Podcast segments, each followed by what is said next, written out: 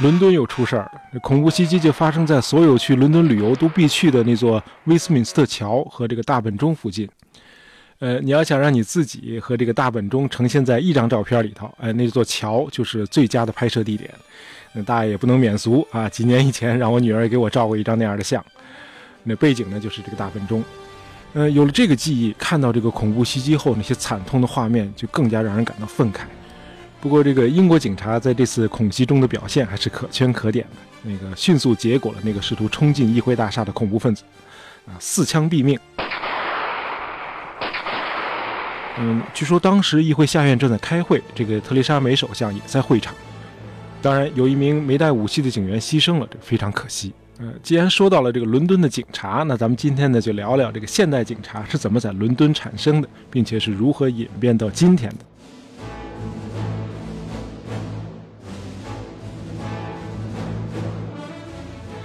呃，大伙知道这个现代文明的很多产物都源自英国，呃，现代警察也不例外。有的听众朋友可能会问，那怎么会是英国呢？啊，这个中国古代这个衙役捕快难道不是警察吗？中国有捕快的时候，英格兰这国家还没形成呢。对呀。哎，你说的不错，但是这个衙役捕快呢，不是现代意义的警察，他们甚至都不是官吏，而是这个县衙门招来的临时工。另外呢，在咱们古代，很多比这个抓人更高一级的警察功能呢，都是由军队来承担的。那么，现代警察是一些什么人呢？首先，他们不是军人。简单的说，现代警察是一群执法的、武装的文官。哎，是武装的文官。呃，这个概念在咱们古代是没有的。不光咱们没有，在警察的诞生国英国，早先也没有这个概念。呃，英国最早的警队呢，是出现在十七世纪查理二世统治时期，哎，就是革命以后，后来又回来复辟、反攻倒算的那个英国国王。这英国人呢，特别喜欢给各种组织啊和一些著名人物起外号，因为呢是在查理二世的统治时期，因此呢，当时的警队的昵称呢就叫 The Charlies。这些警察的平均年龄呢，哎，说了你都不信，都是在五六十岁。What？对你没听错，都是老同志，每天的工资呢是一先令。呃，在当时的英国，应该不算是这个低收入阶层了。呃，估计他们自己也不好意思自称是警队，充其量就是一群在夜里在街上巡逻的老男人。那所有成员都是五六十岁，年纪都不轻了。那最可笑的是，那会儿已经是到了这个火枪的年代了啊！结果这些老 Charles 使用的武器呢，居然是人手一根短棍，还不如咱们中国古代的那捕快呢。捕快至少还配刀呢，对吧？那么这些老男人的另外一个标配的装备呢，就是响板。哎，不是拿它在夜里跳广场舞啊。这个响板呢，你可以理解为十七世纪的对讲机。如果在街上发现有人作案，你就赶紧打这个响板，把附近街区那些老查理斯都叫过来。不过干这种危险的工作，这些老查理斯年纪还是太大了点。据说他们经常受到这个犯罪团伙的围攻和暴打。哎，为了一晚上挣这一先令工资，这老同志们真是够拼的。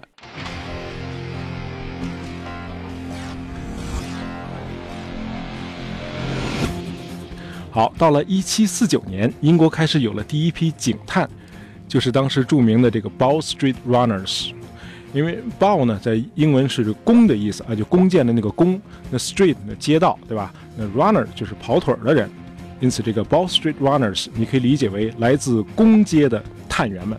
公街呢，就是伦敦一条很有名的街道。这个英国历史学家普遍认为，嗯，这些探员就是伦敦警察的前身。他们最初的领导呢，是一个叫 Thomas Deville 的执法官。那这哥们儿办案虽然有一套，但是有一毛病，就比较贪，呃，经常接受一些贿赂。于是，一个传奇式的人物很快就接替了他。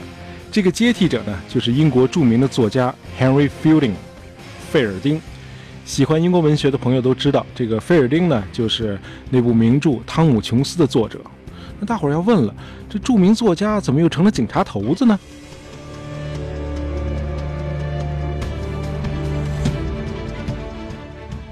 呃，是这样，这费尔丁呢，和你我一样啊，没有预测未来的能力，不知道自己后来会成为一名知名作家。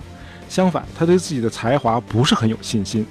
再加上这个英国最早的首相 Walpole 非常讨厌这个言论自由，他就经常这个挑唆议会整出像什么戏剧检查法这类法案，导致费尔丁的很多作品呢无法上演。那就别一棵树上吊死了，还得养家糊口呢。于是这个费尔丁呢就接受了这个年薪一千镑的执法官的职位。哎，那时候这可是一笔不小的收入。一开始呢，这费尔丁手下只有六名探员。尽管如此，他们的治安和破案工作却非常的卓有成效。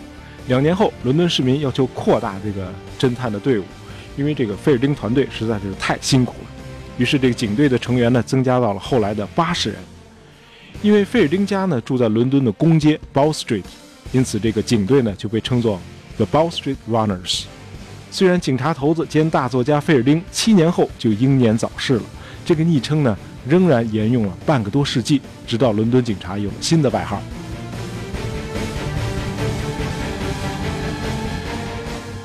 好，这个才华横溢、乐善好施、秉公执法的菲尔丁是因病去世的，年仅四十七岁。可见，把这个两份工作都干得特别出色，确实是耗费精力。没想到吧，这个现代警察之父居然是个博学多才、谈吐幽默，在英国文学史上有一席之地的作家。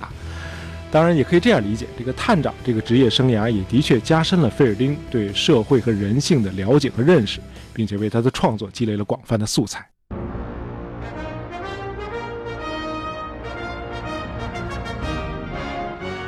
好，到了十九世纪这个工业革命的后期，这个英国社会的贫富差距进一步扩大，这犯罪活动呢就日益猖獗起来。这时候，有一位叫 Robert Peel 的内政大臣，就这个说服这个英国的议会。扩大伦敦的警队，他说：“这个 Bow Street Runners，呃，虽然是一如既往的精干，但是呢，人数还是太少了，无法覆盖日益扩大的伦敦市区。于是，在1829年6月19日，这个英国议会就通过了 Metropolitan Police Act，都市警察法。刚才说了，这个提出这项法案的这个内政大臣呢，叫 Robert Peel。这个 Robert 这个英文名字的昵称呢，叫 Bobby。从此呢，这个英国警察呢，就有了新的外号，叫 Bobby。”以此来纪念那位内政大臣。那么，这个都市警察法诞生的这一天，也就是一八二九年六月十九日，应该就算作现代警察的诞生日。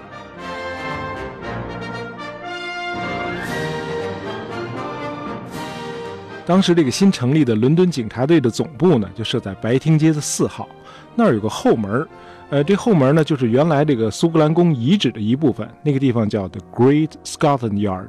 因此，以后的伦敦警察厅的代称就成了 Scotland Yard，苏格兰场。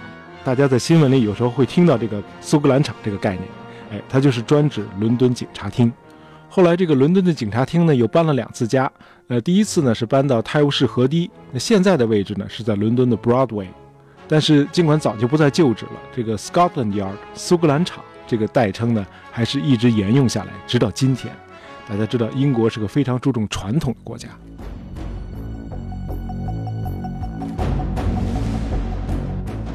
苏格兰场曾经有一位总监叫 Sir Edward Henry 亨利爵士，他以前呢在这个印度班加罗尔的警察署当过探长。那会儿印度呢还是英国的殖民地，这个亨利就注意到，在印度的工地上，那些不识字的工人在领取工资的时候，都是用拇指蘸上墨汁，然后在这个统计表上按个手印儿。这个观察给了他很大的启发。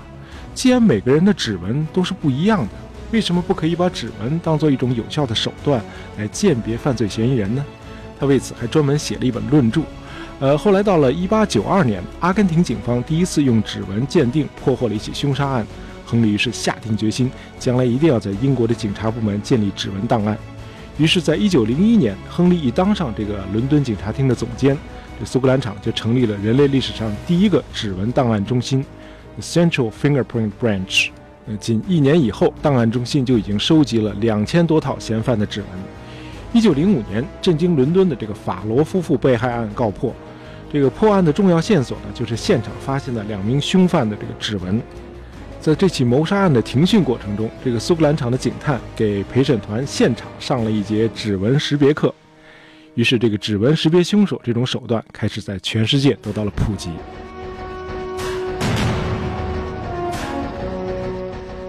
好，咱们再简单回顾一下现代警察的发展历程。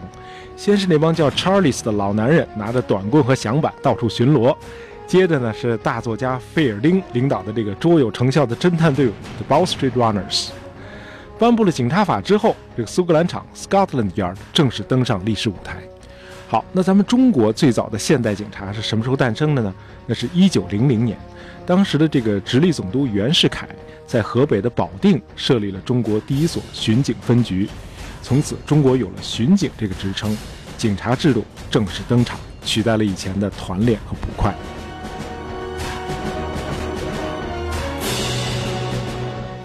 好，咱们今天简单的串了一下这个现代警察的发展史。